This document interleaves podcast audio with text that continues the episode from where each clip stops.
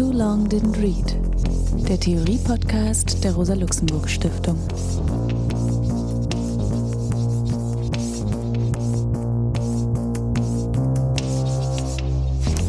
Hallo, ich bin Alex Demirovic. Ich begrüße euch zum Theorie-Podcast der Rosa-Luxemburg-Stiftung. Heute wollen wir uns mit Franz Fanon und seinem Buch Verdammte dieser Erde beschäftigen.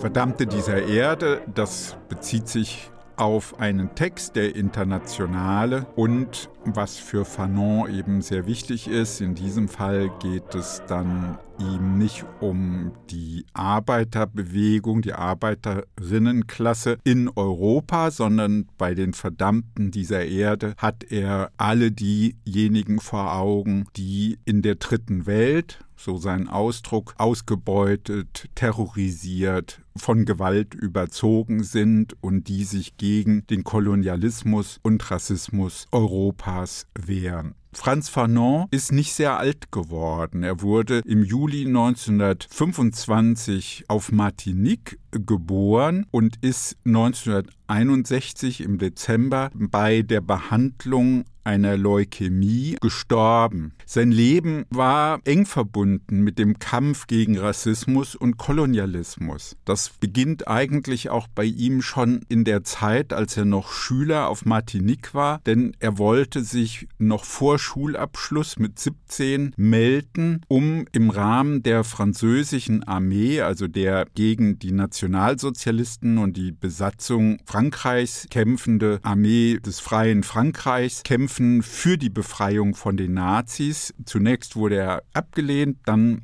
eben 1944 angenommen und war Teil von Truppen, die von Nordafrika her dann vom Süden Frankreichs kommend bis in den Elsass vorgedrungen sind. Dabei wurde er dann im Kampf auch verwundet. Schon während dieses Kriegs und dann nach der Befreiung bei den Feierlichkeiten konnten er und Freunde erleben, dass es eben eine sehr deutliche rassistische Struktur im französischen Militär gab. Sie haben ja teilgenommen daran im Namen der Gleichheit. Also es war eine sehr ausdrückliche Vorstellung, den Rassismus zu bekämpfen, den Antisemitismus zu bekämpfen und mussten erfahren, dass eben im französischen Militär schwarze Soldaten aus Afrika, aber auch diejenigen, die aus der Karibik kamen, als Kanonenfutter eingesetzt wurden. Für Fanon war der Zusammenhang von Antisemitismus und Rassismus gegenüber Schwarzen ein sehr, sehr enger Zusammenhang. So schreibt er in schwarze Haut, weiße Masken. Es war mein Philosophieprofessor, ein gebürtiger Antillaner, der es mir eines Tages in Erinnerung rief. Wenn Sie hören, dass man schlecht über die Juden redet, dann spitzen Sie die Ohren. Man spricht von ihnen. Und ich dachte, dass er universell recht hatte, insofern ich mit meinem Körper und meiner Seele für das Schicksal verantwortlich bin, das man meinem Bruder bereitet. Seitdem habe ich begriffen, dass er ganz einfach sagen wollte, ein Antisemit ist zwangsläufig feindlich gegenüber Schwarzen.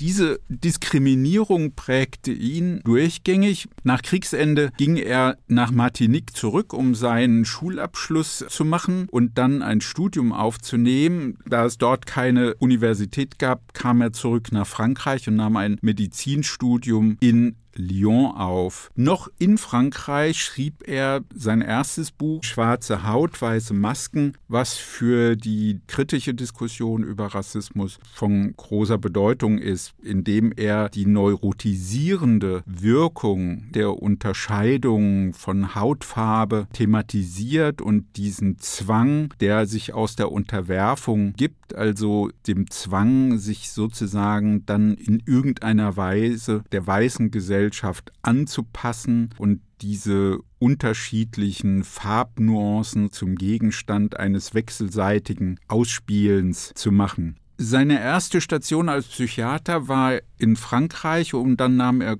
kurze Zeit danach dann ein Angebot an an einer psychiatrischen Klinik in Plida in der Nähe von Algier, also in Algerien. Fanon wurde dort Leiter einer eigenen Station. Das war insofern wichtig, weil er dann mit reformerischen Vorstellungen diese psychiatrische Arbeit organisieren konnte. Also er nahm zum Beispiel die koloniale Trennung von Patienten zurück. Er baute die Hierarchie ab zwischen der Ärzteschaft und den Pflegerinnen und er trug Sorge, dass die Pflegerinnen eben auch eine richtige Ausbildung bekam. In dieser Zeit, 1954, begann ja dann auch der Befreiungskrieg der Algerier unter der Führung der Nationalen Befreiungsfront FLN in Algerien. Mit den Akteuren dieser Befreiungsfront hatte er dadurch zu tun, dass immer wieder Verletzte dann auch Zuflucht in seiner Klinik gesucht haben und dass er dann sich um diese Menschen gekümmert hat, so dass es zu einer engeren Verbindung mit dem FLN gekommen ist. 1956 ging Fanon dann nach Tunesien, nach Tunis, weil er mit der französischen Kolonialmacht in Konflikt geriet. Das war auch genau genommen hatte er auch Glück, weil wenige Tage nach seinem Weggang die Klinik auch von Polizei besetzt wurde und viele der Pflegekräfte dann auch verhaftet wurden. Also ein Schicksal, was ihm durchaus auch hätte widerfahren können. In Tunis nahm er dann auch seine Arbeit als Psychiater wieder auf und beteiligte sich journalistisch an einer Zeitung der provisorischen Regierung. Aus diesen Arbeitszusammenhängen entstand dann 1959 sein zweites Buch im fünften Jahr der algerischen Revolution, das sich an die französische Linke und an die französischen Intellektuellen wendete, um sie für den Befreiungskampf der Algerierinnen zu gewinnen. Denn die Linke in Frankreich selbst war ja durchaus über diese Frage gespalten. Also die KPF hat ja den Kolonialkrieg unterstützt. Also es hat nicht jetzt massive Proteste von Seiten der Linken gegeben, obwohl es dann eben viele Deserteure auch gab, Fanon trug sich mit verschiedenen Publikationsplänen. Dann erfuhr er auch von seiner Krankheit, die ja nicht heilbar war, und beschäftigte sich dann mit diesem neuen Plan, Publikationsplan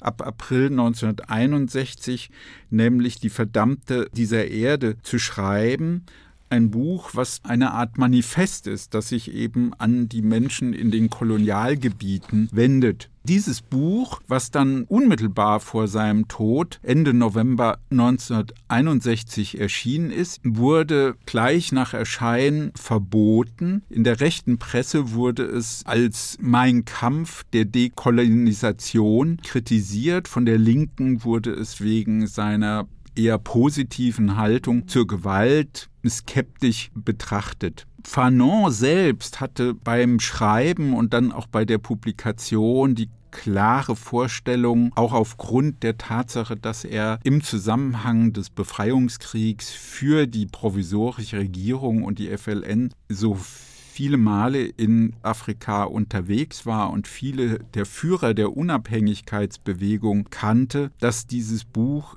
in den politischen Kreisen der dritten Welt fieberhaft erwartet wird. Das heißt, er hat in diesen letzten Lebenstagen ununterbrochen diktiert. Zeitweise waren es drei Frauen, denen er diktiert hat, weil eine Person gar nicht so schnell nachkam, um das rechtzeitig alles vor dem Tod noch zu Ende zu bringen. Dieses Buch ist aus heutiger Sicht sicherlich eines der wichtigen Bücher der antikolonialen Befreiungsbewegung mittlerweile auch ein wichtiges Werk in der Diskussion über Postkolonialismus. In der zeitgenössischen Perspektive war es ein Buch, was, von dem man vielleicht sagen kann, dass es einen mittleren Absatz hatte. Also der Verkauf bewegte sich in zehn Jahren ungefähr bei 3000 Exemplaren und hat dann zugelegt bis 1987 waren die Verkaufszahlen bei 160.000. Rudi Dutschke spricht von Franz Fanon als dem bedeutendsten Theoretiker der kolonialen Revolution. Und vielleicht kann man sagen, dass Fanon ähnlich wie Che Guevara jemand ist, der als grenzüberschreitender Anti-Imperialist gelten kann, eben aus Martinique kommend, in Algerien lebend, in vielen Ländern Afrikas unterwegs, mit vielen befreundet, um dann mit Analysen, mit diesen Manifesten, mit seinen Büchern diese Bewegung zu unterstützen.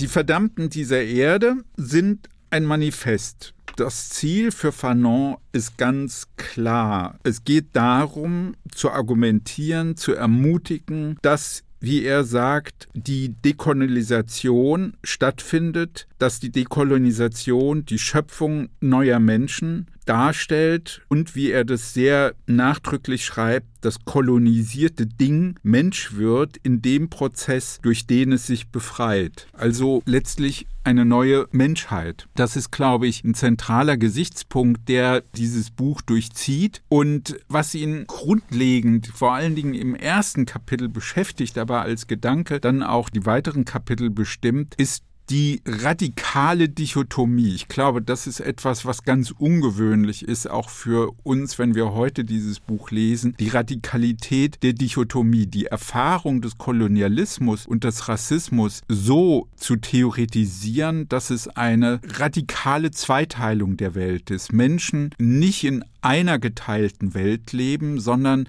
es ein radikaler Antagonismus, ein Dualismus ist. Und dieser Dualismus wird von ihm auch philosophisch so thematisiert, dass er sagt, das ist eine aristotelische Situation. Also entweder A oder nicht A. Also der Kolonialismus ist etwas Ungeheuerliches, was von der Erde verschwinden muss, zum Verschwinden gebracht werden muss. Und die Ungeheuerlichkeit besteht darin, dass Menschen irgendwo hingehen, gehen und Menschen unterjochen, ausbeuten, sie zu Sklaven machen und dieses Land besiedeln, auf dem Menschen leben und dann diese Gewalt, mit der sie das tun, weiter aufrechterhalten durch weitere Gewalt. Und wenn diese Menschen sich wehren und sagen, nein, warum sollten wir uns das gefallen lassen, dann weiter Gewalt anwenden und die Gewalt in immer größerem Maße aufbauen, sodass, wie er schreibt, dann in Algerien eben Militär, mehrere hunderttausend Soldaten, Polizei, Marine, Luftwaffe eingesetzt wird, um die Gegengewalt der Kolonisierten in irgendeiner Weise zu brechen durch eine Vielzahl von militärischen Maßnahmen, von Zerstörung der Dörfer, durch Umsiedlung, durch Landenteignung und natürlich auch eine berüchtigt gewordene Folterpraxis, die Fanon ja selbst in dem Sinne erlebt, dass er als Arzt immer wieder mit Gefolterten, mit Folterfolgen zu tun hatte, also Menschen, die eben dann zu ihm in die Behandlung gekommen sind und wie eben das Material, was das Buch enthält, auch darlegt, selbst noch Folterer, die er dann zur Behandlung hat, Folterer, die unter dieser Tätigkeit schwere Schädigungen erfahren, traumatisiert sind, aber auch Folterer, die zu ihm kommen, offensichtlich nicht wissen, wie er selber über diese Dinge denkt. Also was ihn beschäftigt, ist sozusagen diese total manichäische Welt, die die Kolonisierten, also die algerische, arabisch-berberische Bevölkerung unterwirft, unterjocht, sie als nichtswertig betrachtet, also sie abwertet und das Recht sich nimmt, Menschen über viele Jahrzehnte zu kontrollieren, zu beherrschen und über sie zu verfügen. Für Fanon ist also klar, es geht hier nicht um Kompromiss, es geht nicht um eine Art Universalismus, der beide Seiten versöhnen könnte in einer Form der Aufhebung. Es geht um eine Überwindung dieses Zustands durch ein klares Entweder oder, eine wilde Behauptung, wie er sagt, derjenigen, die eben kolonisiert wurden. Es geht darum, dass Menschen aktiv ihr Leben und ihre Geschichte selbst in die Hand nehmen und die koloniale Welt in die Luft sprengen. Das ist sozusagen der nachdrückliche Gedanke des ganzen Buches. Es geht um die Schaffung einer neuen Welt, in der es diese Art von Kolonialismus und Rassismus nicht mehr geben soll. Und was Fanon eben dann in weiteren detailliert analysiert ist, wie der Kolonialismus dann in die Menschen eindringt. Ja, also das, was er auch schon in schwarze Haut, weiße Masken letztlich thematisiert, nämlich sozusagen sein mikrologischer Blick, also der Sinn für die feinen Folgen auch der individuellen Selbstverhältnisse, also das, was es Individuen antut, auch an Kränkungserfahrungen, an Einschränkungen in ihrer konkreten Lebensweise und dass er das eben thematisiert in der Form, dass Menschen bis in die körperlichen Reaktionsformen, also des Muskelkrampfs, der psychischen und der intellektuellen Blockaden, selbst nur noch gelähmt werden, kein Verhältnis sich zu sich haben, sich ganz grundlegend abgewertet fühlen. Und das ist ja auch das, was die Kolonisatoren, also die französische Besatzungsmacht, die Okkupanten, wie Fanon sagt, eben zielstrebig machen, dass sie sagen, sie sind in Algerien auf algerischem Boden, um die Werte der Zivilisation zu bringen, die Menschen aus der Barbarei herauszuführen und dass für die Algerier, also die Kolonisierten, eben das alles leere Wörter werden, ja, weil es ihnen letztlich darum geht, über Land zu verfügen, dass sie genügend zu essen haben, dass sie ihre eigene Geschichte gestalten und bestimmen können.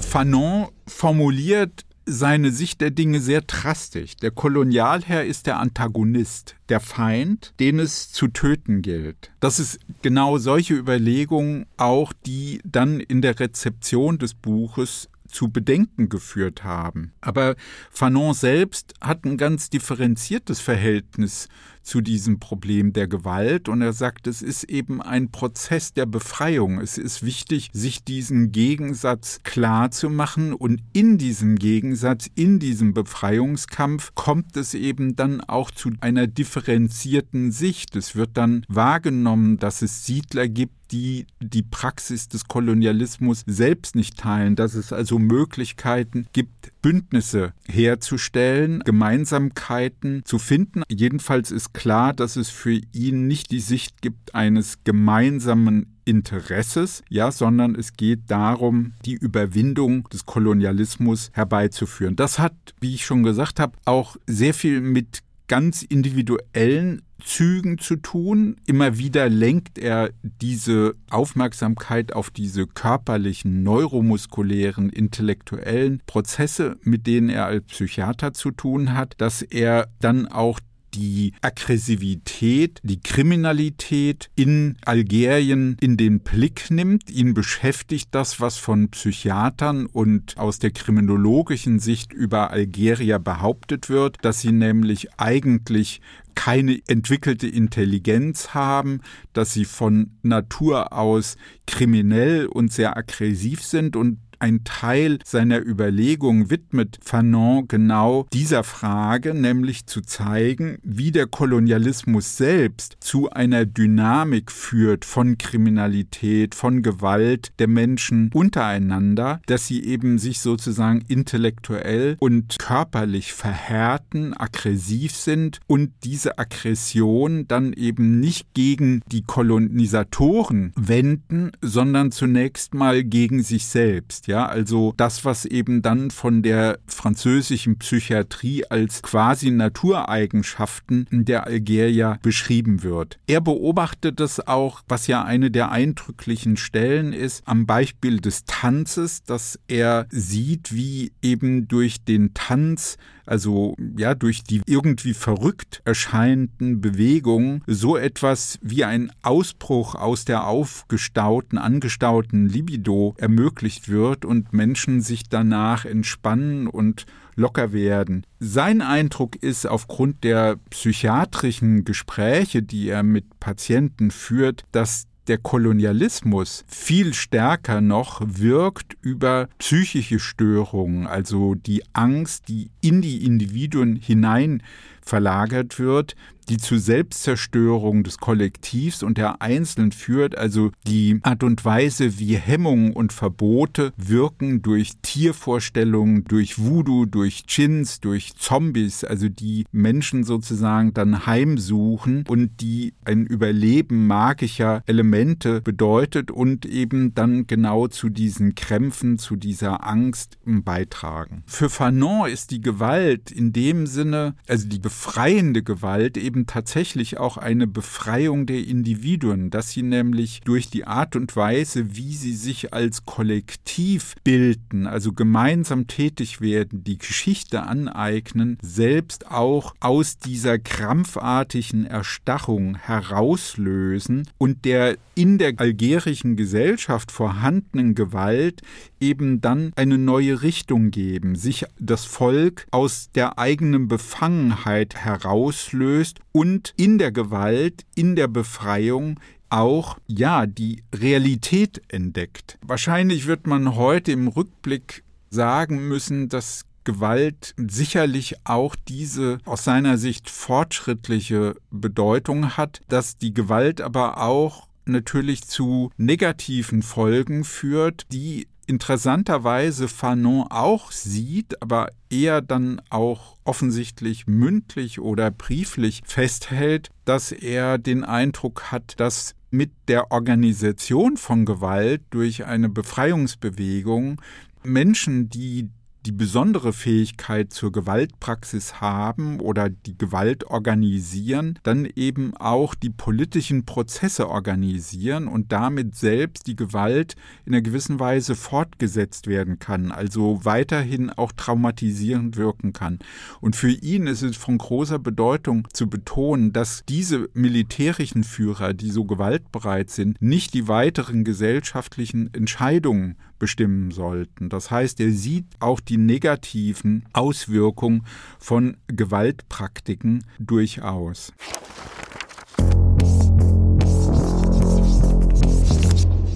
Fanon nimmt in seinem Buch gar nicht so sehr Bezug auf Marx und die Tradition des Marxismus, obwohl er Sartre mehrfach und ausdrücklich gebeten hat, das Vorwort zu dem Buch zu schreiben. Und Sartre war ja zu dieser Zeit sicherlich einer der bekanntesten marxistischen Philosophen Europas oder wahrscheinlich sogar weltweit. Daneben gibt es aber auch Bezüge, die nicht ausdrücklich Marx oder die Tradition nennen, die aber doch die Struktur seines Denkens markieren, dass er nämlich koloniale Situation ganz grundlegend als eine antagonistische Situation deutet, also durchaus ähnlich wie Marx, nämlich dass es keine Auflösung gibt in einem Kompromiss oder in etwas Höherem, sondern eigentlich es um die Überwindung der Existenz sowohl der einen wie der anderen geht. Also bei Marx die Überwindung der Klassen, bei Fanon eben die Überwindung von Kolonisierten und Kolonisatoren. Es gibt weitere Überlegungen und zentral würde ich denken, ist die Unterscheidung von Basis und Überbau, die Fanon von Marx übernimmt und die für die Überlegung im Buch wichtig sind, weil seiner Ansicht nach es darum geht, mit der Dekolonisation den Überbau wegzusprengen. Und der Überbau, das heißt für ihn eben die Kategorien, die die Kolonisatoren von Europa dann nach Afrika, insbesondere nach Algerien gebracht haben, also die Art und Weise, wie Menschen eben entlang des Schemas von Weiß und Schwarz klassifiziert und schwarze Menschen untergeordnet werden als Menschen, die ein minder entwickeltes Gehirn haben, die keine Kultur haben, die wertlos sind, die eben auch nicht geachtet werden müssen, die keine Stimme erhalten. Dieses gesamte Kategoriensystem wegzusprengen der Rassismus, also dieser Art von Überbau, das ist, finde ich, eine selbst interessante Überlegung von Fanon, dass der Überbau, also die rassistischen Definitionen, eben auch ökonomische Bedeutung haben,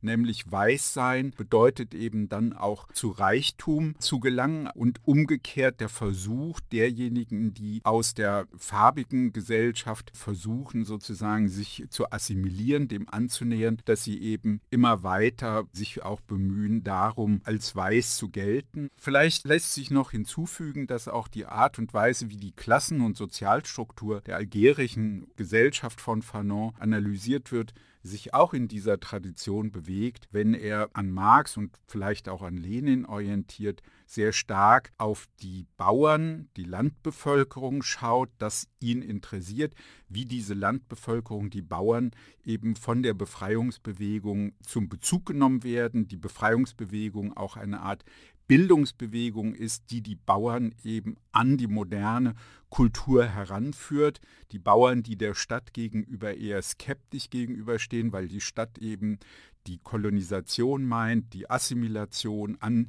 die Kolonisatoren, die Ausbeutung. Das heißt, die sehr, sehr starke Bezug auf die ländliche Bevölkerung. Und hm, eine weitere Kategorie, die für Fanon von Bedeutung ist, ist das Lumpenproletariat, also diejenigen, die das Land verlassen, weil sie dort sich nicht mehr erhalten können, die aber auch nicht in die Städte eingegliedert werden als Hafenarbeiter oder Taxifahrer, sondern die eben an den Stadträndern leben, als Arme in der Sexarbeit tätig sind. Und das Fanon ausdrücklich mit Marx argumentiert er, dass es viele Probleme mit diesen Bevölkerungsgruppen gibt, weil sie sich sehr, sehr leicht einsetzen lassen von der Kolonialmacht gegen die Befreiungsbewegung, dass es aber deswegen auch wichtig ist, diese Gruppen gezielt anzusprechen und gezielt in die Befreiungsbewegung einzubeziehen.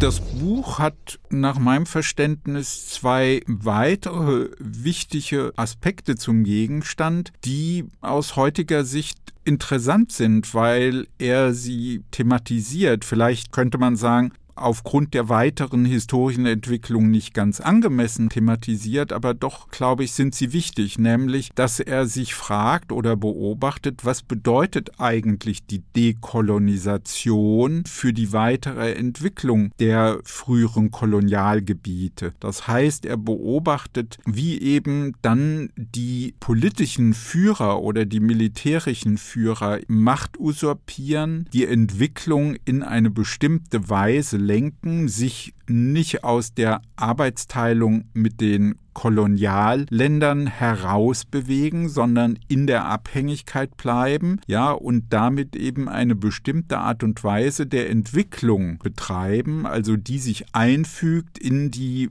Industrie- und Marktentwicklung der Kolonialländer, also Frankreichs in diesem Fall. Und das bedeutet eben eine bestimmte Ökonomie, eine bestimmte Politik zu übernehmen, abhängig zu bleiben, auch von Banken, vom Finanzkapital. Das heißt vor allen Dingen Rohstoffe, die benötigt werden. Und die Gewinne, die daraus resultieren, werden dann nicht industriell für Investitionen genutzt, sondern eben als Reichtum angeeignet. Das heißt, es führt zu Korruption.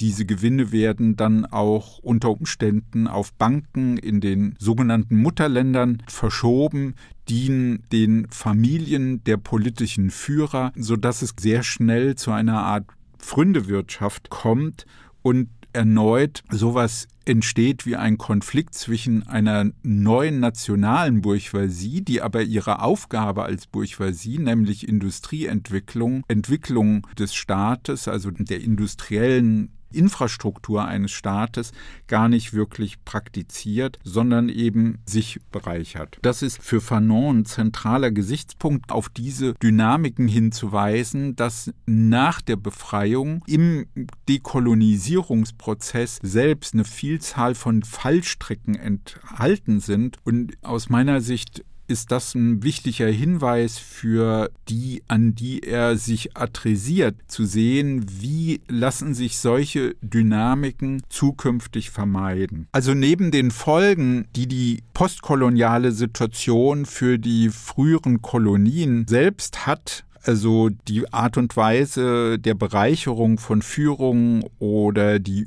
Übernahme der politischen Form, also Partei oder Gewerkschaften, betont Fanon auch den Gesichtspunkt der Kultur. Das heißt, genau genommen ist dieses Buch auch interessant, weil er so viele verschiedene Ebenen einer gesellschaftlichen postkolonialen Entwicklung vor Augen hat. Die Ökonomie, die Politik, die kulturelle Entwicklung, die subjektive Seite. Und im Fall der Kultur geht es ihm sehr stark darum zu betonen, dass es nicht darum gehen kann, jetzt auf eine Kultur zurückzugreifen, die vor der Periode der Kolonialisierung existiert haben mag. Das heißt, er wendet sich gegen diese Vorstellung von Seiten der Kolonisatoren, dass da nichts war, leeres Bewusstsein, primitive Kultur, bloße Magie. Auf der anderen Seite wendet er sich aber auch gegen diejenigen Intellektuellen aus den Befreiungsbewegungen, die jetzt so etwas finden wollen wie Negritude, also eine allgemeine Kultur der Schwarzen oder eine allgemeine arabische Kultur, sondern ihm geht es darum, deutlich zu machen, dass sich so etwas herausbildet im Befreiungskampf wie eine nationale Kultur. Also die nationale Kultur bedeutet aus seiner Sicht nicht eine eigene Art von Literatur oder Musik, also die von Intellektuellen speziell geschaffen wird. Er betont immer wieder ausdrücklich, dass Kultur in diesem Fall der Befreiungskampf selbst ist. Also in diesem Befreiungskampf bildet sich so etwas wie eine neue Kultur und das gibt dem Begriff des Nationalen in diesem Zusammenhang auch einen besonderen Akzent, weil es liegt auch nahe, Fanon so zu verstehen, als sei Nationalkultur die Kultur innerhalb des Staatsgebiets. Und das schafft ja eigene Schwierigkeiten, weil das Staatsgebiet wurde ja von den Kolonisatoren geschaffen. Und was genau kann da Nationalkultur heißen? Deswegen für Fanon die Wichtigkeit zu sagen, das, was als aus der Praxis dieses Befreiungskampfs Kampfs selbst hervorgeht, also nicht etwas, was vor diesen Kämpfen liegt, geschichtlich davor liegt, etwas Ursprüngliches, sondern was sich sozusagen in diesem Prozess selbst herausbildet. Und da kommt etwas Wichtiges zum Zuge, was auch in seinen anderen Überlegungen zur sozialen Zusammensetzung der Befreiungskämpfe eine Rolle spielt, dass er sehr, sehr stark Bezug nimmt auf die Bauern, also dass er nicht erwartet, dass diese Befreiungskämpfe sehr stark getragen werden von Arbeiterinnen der Städte, von den Gewerkschaften, sondern dass er annimmt, und ja auch beobachtet, dass diese Kämpfe sehr stark getragen werden, eben von den Bauern, die eben um den Boden kämpfen, ihre Verfügungsrechte, um die Erzeugung von Lebensmitteln und dass in diesen Prozessen sich auch so etwas herausbildet wie Kultur. Und diese Kultur ist nicht etwas, was jetzt im einfachen Sinne des Vorhandenen gedacht wird, sondern was eben auch als ein Prozess der Bildung, der Entwicklung von Begriffen, der Teilhabe, des gemeinsamen Gestaltens der eigenen Geschichte sich entwickeln soll. Das ist meiner Meinung nach wirklich betonenswert.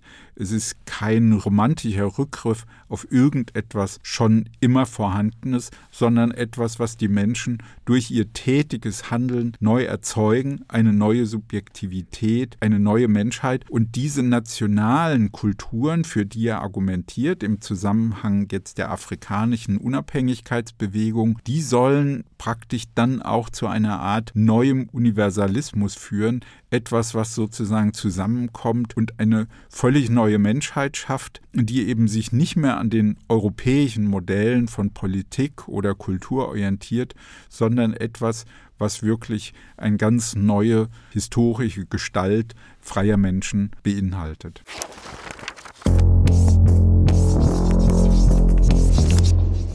Für die dritte Welt geht es darum, eine Geschichte des Menschen zu beginnen, die den von Europa einst vertretenen großartigen Lehren, aber zugleich auch den Verbrechen Europas Rechnung trägt.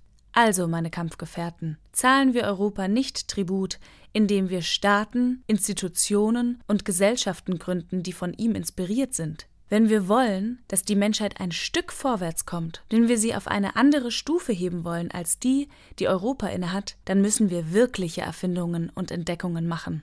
Wenn wir der Erwartung unserer Völker nachkommen wollen, dann müssen wir woanders als in Europa auf die Suche gehen. Mehr noch, wenn wir der Erwartung der Europäer nachkommen wollen, dann dürfen wir ihnen kein, wenn auch noch so ideales Bild ihrer Gesellschaft und ihres Denkens zurückwerfen. Für Europa, für uns selbst und für die Menschheit, Genossen, müssen wir eine neue Haut schaffen, ein neues Denken entwickeln, einen neuen Menschen auf die Beine stellen.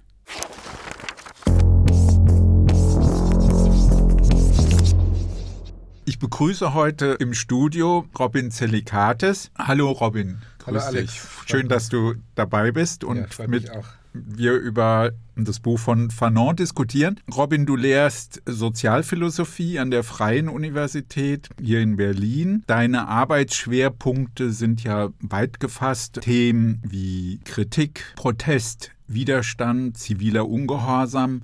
Du hast auch Bücher mit herausgegeben zu Migration und Grenzkontrolle. Du bist neben dieser Lehrtätigkeit Co-Direktor am Center for Humanities and Social Change. Für die Zuhörerinnen kann interessant sein, dass du ein Buch angekündigt hast, was im, glaube im Herbst erscheinen mhm. soll, bei Surkamp, die Macht der Kritik. Und sicherlich ist es für den Gegenstand unserer Diskussion ja auch interessant, dass du einer der Mitherausgeber der Zeitschrift bist Critical Times, die das Ziel verfolgt, zur Deprovinzialisierung der kritischen Theorie beizutragen, mhm. was ich ja persönlich ein sehr, sehr gutes Projekt finde. Es ist ja eben eigentlich immer schon ein bisschen meine Irritation gewesen, dass das zu denken, dass das alles nur in Frankfurt mhm.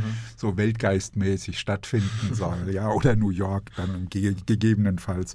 Ja, wir wollen ja über Fanons Buch Verdammte dieser Erde diskutieren und da wäre ja vielleicht an dich als jemand, der in der Philosophie lehrt, die erste Frage, ist das für dich eigentlich ein interessantes Buch als Philosoph, weil er macht wenige Bezüge, einen sehr harten, die aristotelische Logik, A, Non-A, der Kolonialismus mhm. ist Non-A, der muss weg damit ist so sozusagen die Philosophie Bezugnahme klar, ja. Ja, also Fanon ist natürlich eigentlich schon ein sehr, sehr wichtiger Philosoph und auch politischer Denker und ist in den letzten Jahren ja auch mehr und mehr in den Kanon, kann man schlecht sagen, der politischen und philosophischen Klassiker auch aufgerückt, auch natürlich in dem Versuch, diesen Kanon zu erweitern. Zusammen mit W.E.B. Du Bois gehört Fanon sicherlich zu ja. den wichtigen Referenzpunkten dort.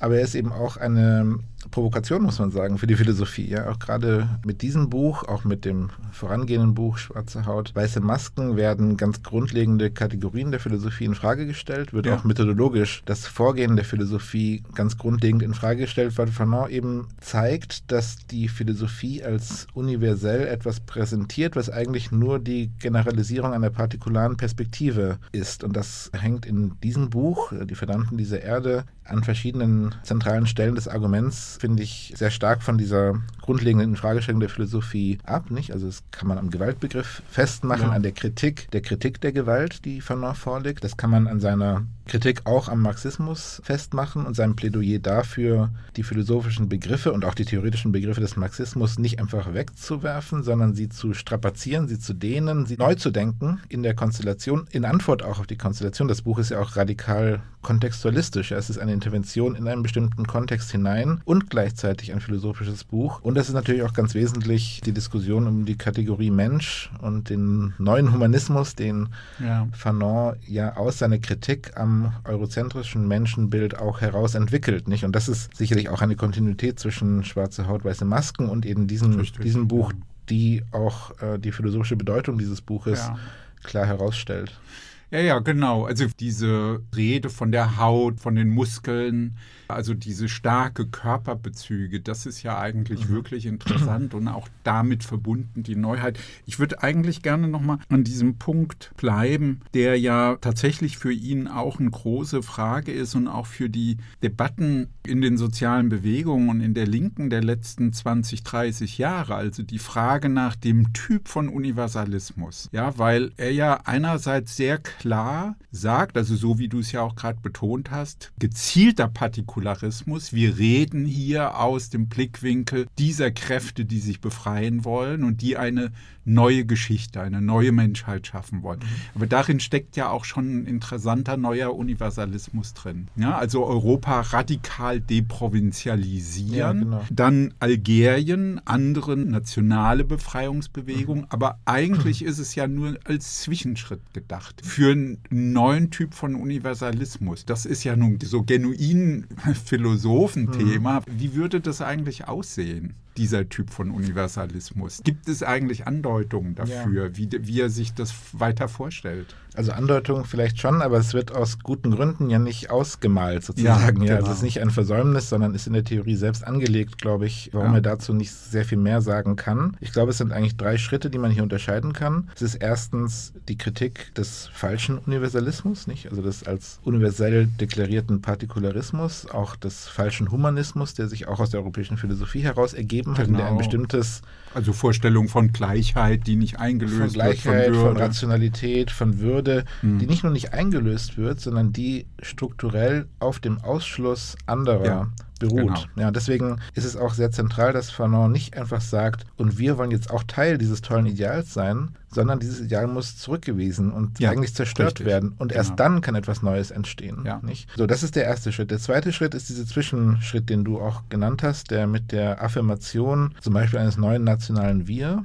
in dem konkreten antikolonialen Kampf, in dem Fanon hier engagiert ist, einhergeht. Aber auch da ist schon wichtig, dass dieses neue wir nicht einfach partikularistisch gefasst wird. Ja? Also er sagt ja zum Beispiel, und das ist als Sprechakt ja sehr interessant, wir Algerier. Ja. ja. aber er ist ja selbst gar kein Algerier, genauso wenig wie viele andere, die sich in diesem Kampf engagiert ja. haben.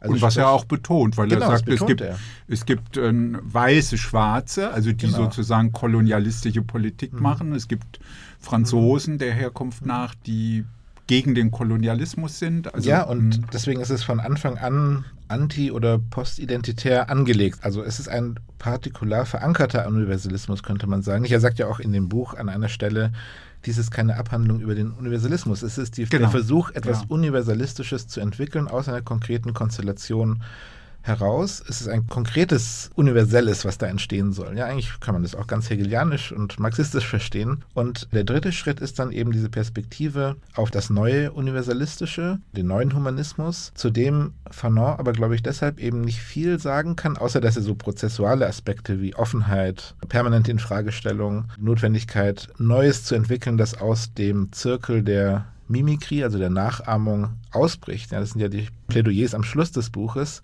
brechen wir aus aus dem Zirkel der Reproduktion der alten Kategorien, versuchen wir neue zu schaffen. Ja. Das sind erstmal sagen wir mal, prozedurale oder prozessuale Charakteristika dieses neuen Universalismus, aber er kann es eben und will es nicht ausfüllen, weil es zunächst einmal die Zerstörung dieser Unterdrückungssituation zu erreichen gilt. Und erst wenn man das geschafft hat, kann dieser Raum für die Entwicklung eines neuen Universalismus entstehen. Weil sonst wäre jeder Versuch, das jetzt schon zu entwickeln oder jetzt schon mit Inhalt zu füllen, viel zu sehr geprägt durch die zerstörerischen Dynamiken des Kolonialismus und des Rassismus, die ja auch nicht Halt machen vor der Subjektivität der Kolonisierten. Das ist ja die wesentliche Einsicht von Fanons Werk, auch in diesem Buch, nicht nur in dem vorangehenden Buch Schwarze Haut, weiße Masken, auch in diesem Buch, dass der Kolonialismus zerstörerische Folgen hat. Und zwar auch für die Menschen, die sich dann befreien. Auch ja, für den Befreiungsprozess selber. Vielleicht da nochmal dazu, dass die Zerstörung ja auch genau in diesen Begriffen selber, die so mit hohen Ansprüchen verbunden sind, liegt. Ne? Also die selber auch dann wiederum eine zerstörende Implikation haben für die Menschen, weil die Gleichheit eben dann auch eine Beleidigung wird, weil man in diese Widersprüchlichkeit hineingezogen wird.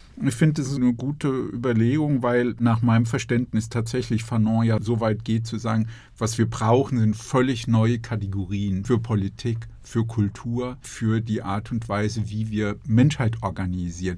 Aber es hätte mich halt doch interessiert, ja, also ob sich das für dich an Stellen dann konkretisiert, weil wir können ja auch sagen, na ja, das ist vor 60 Jahren etwa geschrieben und wir sind ja gleichzeitig auch ziemlich weit weg davon, mhm. oder? Ja, mal jetzt einfach so aber bestimmte Einsichten, kann man glaube ich schon sagen, dieses Buches sind natürlich nach wie vor aktuell. Also nicht die Analyse und zum Teil auch Affirmation von Gewalt, also Affirmation ja, das wäre nicht im Sinne der Apologie, gewesen, ja, sondern es ist eine Kritik der Gewalt im umfassenden Sinne, also jenseits der Dichotomie von entweder wir verwerfen die Gewalt und sagen, wir sind der Gewaltfreiheit verpflichtet oder eben wir affirmieren sie einfach problemlos. Das ist für Fanon die falsche Alternative. Und dieses Denken der Gewalt, das sich in dem Buch findet, ist zum Beispiel sehr viel komplexer als Sartre in seinem Vorwort, das ja meistens die Lektüre dann schon sehr prägt, nahelegt. Und das ist eine Komplexität, die sich auch in der heutigen Diskussion über Gewalt selten findet. Und das ist, glaube ich, eine der bleibenden Vermächtnisse dieses Buches, dass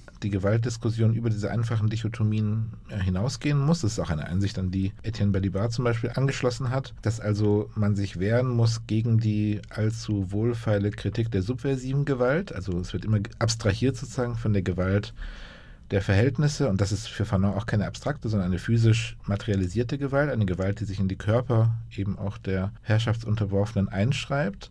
Und dann wird auf die Gewalt derjenigen, die sich gegen diese Gewalt wehren, gezeigt und gesagt, das geht jetzt aber nicht. Und genau das findet Fanon so problematisch. Nicht? Und ja. seine Analyse zeigt, glaube ich, drei Punkte, die auch heute noch wesentlich sind. Also erstens, die Kritik der Gewalt ist meistens eine sehr selektive und abstrahiert mhm. eben von dieser strukturellen Gewalt, ja. die sich physisch materialisiert. Zweitens, unter bestimmten Voraussetzungen wird jede Form des Widerstands als gewaltsam kritisiert, diffamiert erfahren werden, einfach weil sie jetzt im Beispiel des Kolonialismus eine so grundlegende Zurückweisung notwendig macht. Ja, das ist ja die These des Manichäismus, mit der er einsetzt. Der Kolonialismus ist ein manichäisches System, das nur komplett und als Ganzes zurückgewiesen werden kann. Das kann man so gewaltfrei wie man will tun. Es wird als Gewalt wahrgenommen werden und darauf wird mit Gewalt reagiert werden. Ja, das ist ein zweiter wichtiger Punkt, den Fanon macht. Und drittens ist es eben einfach so, dass er denkt, dass in der spezifischen Konstellation, in der er sich wiederfindet, gewaltsamer Widerstand eine alternativlose Praxis ist. Aber das heißt nicht, dass sie unproblematisch ist. Das heißt nicht, dass sie einfach affirmiert werden kann. Er zeigt ja in dem Buch sehr eindringlich, welche katastrophalen Folgen auch diese kathartisch wirkende Form des gewaltsamen Widerstands hat, auch auf die Subjekte, die diesen Widerstand ausüben. Es ist, Gewalt ist für ihn nie bloß ein bloßes Mittel. Sie affiziert immer die Subjekte, die sie benutzen. Sie prägt den Kontext, in dem diese Subjekte dann leben müssen. Deswegen ist der antikoloniale Befreiungskampf für ihn auch so ein extrem komplexes und an vielen Stellen auch regressives oder für Regression anfälliges Projekt, das kontinuierlich neu befragt, neu ausgerichtet werden muss, weil es zum Beispiel von der Gewaltsamkeit ja, der Verhältnisse absorbiert werden kann. Ja, du hast es jetzt, finde ich, sehr schön dargestellt. Also ich finde auch, dass es diese Komplexität gibt, Verständnis für diese Widersprüchlichkeit oder vor allen Dingen für die Dynamik von Gewalt. Aber den Punkt, den du jetzt am Schluss angesprochen hast, das sehe ich nicht so richtig, wie er das eigentlich zurückholt. Also er sieht ja, er spricht es ja auch an, die politischen oder militärischen Führer, die sich darüber installieren politisch, dass sie diese Gewaltbereitschaft haben, die Fähigkeit zur Gewaltorganisation mhm. und dass sie eigentlich dass nicht so klar ist, wie kann man die Gewalt wieder zurückholen. Also er hat ja eine sehr klare Vorstellung. Gewalt ist verschiedene Art von Gewalt, mhm. ja. Also, aber das löst ja die Frage noch nicht. Und tatsächlich haben wir ja dann auch eine jahrzehntelange Erfahrung mit der Befreiung. Also mhm. und dass wir sehen, wie gefährlich auch die Gewaltressourcen sind für diese politischen Führer. Also nicht, ich meine jetzt gar nicht nur in Algerien, in vielen afrikanischen Ländern Lateinamerika. Also historisch stellt sich ja diese Art von Befreiungskampf auch, glaube ich, so gar nicht mehr. Mhm. Aber wie, was wären so Elemente dieses Rückholen, Wiedereinbinden von Gewalt, ne? was du jetzt mit ja. Revision ansprichst, mhm. weil das gilt ja für widerständige Praktiken schnell und immer, weil das, da hast, hast du ja, glaube ich, mhm. recht. Widerstände werden sehr schnell immer wieder als gewaltförmig stigmatisiert, weil sie einfach Definition, Situationsmächtigkeit von Akteuren nicht akzeptieren.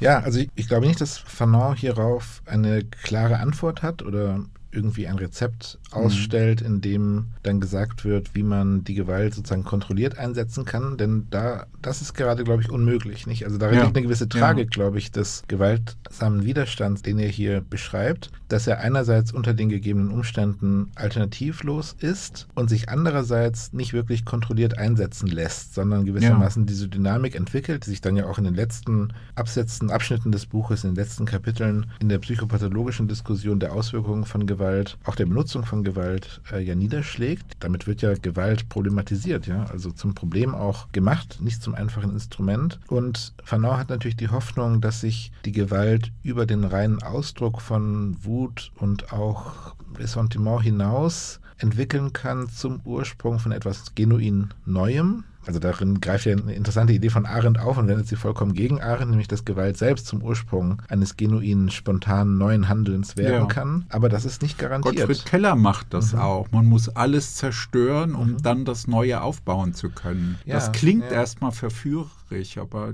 dann ist natürlich trotzdem die mhm. Stimmt das so? Einerseits braucht ja, man, also wie er sagt ja auch, es braucht eine Tabula rasa. Der genau. Tisch muss leer gemacht Aber werden. Aber es kommt natürlich Alle Kategorien an, was ist wir, alles? Ja, also ja, wenn, genau. wenn wir jetzt wenn wir jetzt die koloniale Situation uns ansehen, dann heißt alles für Fanon zunächst einmal ja nur, innerhalb des Kolonialismus kann es keine neue Ausrichtung geben. Aber ja, es gibt der, auch kein Zurück, da ist auch nichts auch anderes. Zurück. Es 130 also es Jahre gibt kein Zurück im Sinne von, es gibt kein, also so wie es manchmal in manchen dekolonialen Ansätzen suggeriert wird, gibt es bei Fanon eben kein Zurück zu einer vorkolonialen oder in diesem Sinne authentischen oder in irgendeinem genau. Sinne unschuldigen oder reinen, zum Beispiel afrikanischen Identität oder Kultur, das ist völlig klar. Ja, und Lateinamerika, ähm, wenn man genau. an Pachamama denkt ja, oder so. Also das wäre für Fanon mhm. eigentlich nicht der interessante Aspekt. Ist ne? sicherlich, hat sicherlich auch damit zu tun, dass er ein Denker aus der Karibik ist, nicht? also mhm. aus Martinique. Eine Gesellschaft, in der so etwas nicht denkbar ist, weil sie durch ja, Hybridität Kolonialismus, ja, genau. Sklaverei und so weiter geprägt ist durch und durch. Ich glaube aber nicht, dass er, wenn er vom neuen Menschen spricht und von der Tabula Rasa, tatsächlich wortwörtlich denkt, dass alles zerstört werden muss, sondern eher, dass der Kolonialismus als gesamtes System abgebaut werden muss, dass auch die Ideologie, die den Kolonialismus gestützt hat, abgebaut werden muss, dass man dem Ganzen den Rücken kehren muss und eben zum Beispiel nicht innerhalb dieses Systems nach Anerkennung, nach Rechten, nach ja. Partizipation streben darf, was viele ja gemacht haben, dass man keine Kompromisse schließen darf, weil dieses System so mächtig und wirkungsvoll ist, dass alle diese Versuche absorbiert werden.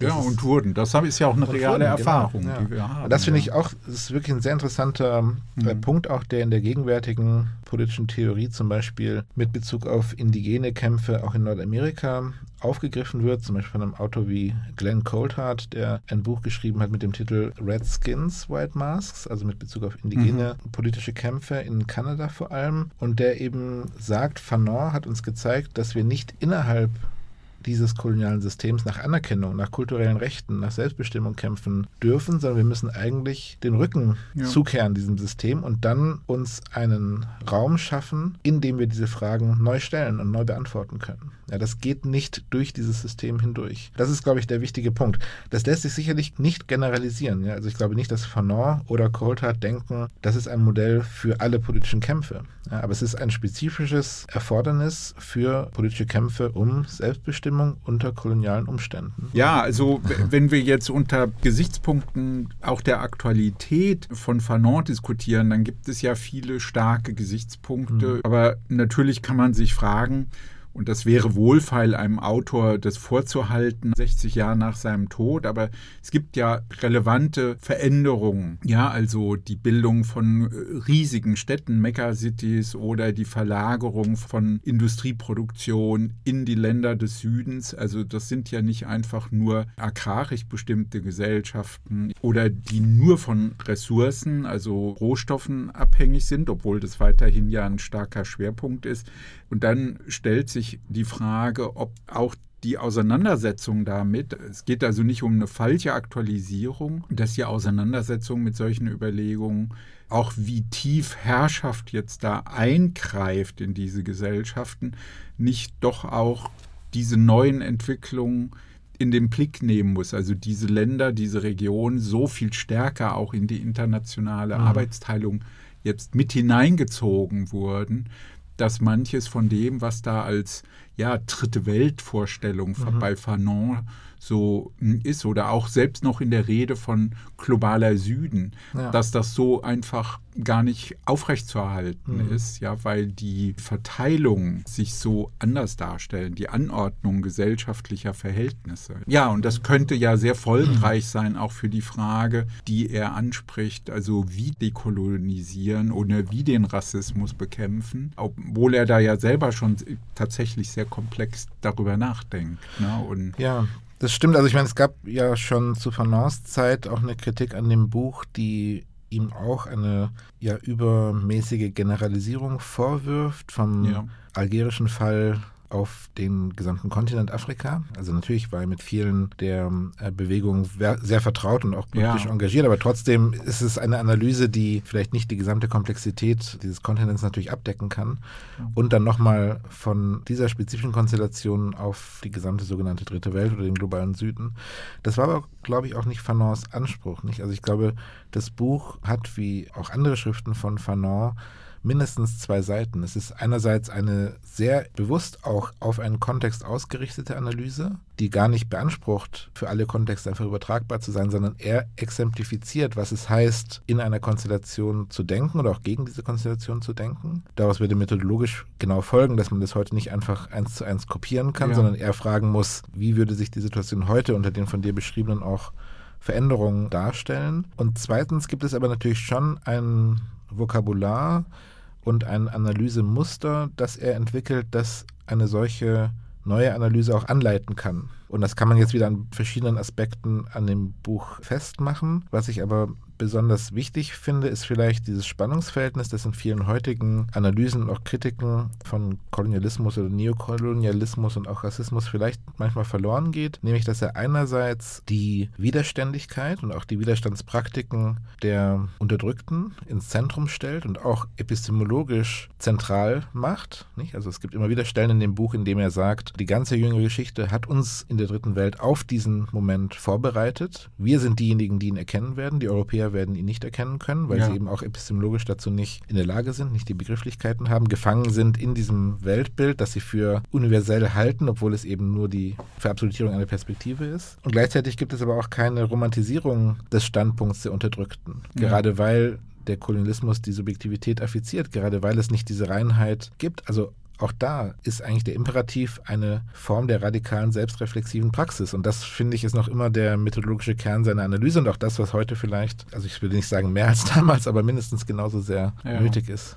Na, das sind doch schöne Hinweise auf wichtige Grundgedanken, ja, von denen ich glaube, dass sie für unsere weitere Arbeit, kritische Arbeit von Bedeutung sind. Ja, vielen Dank, Robin, für das schöne Gespräch und ähm, ich danke ja, dir. Ja.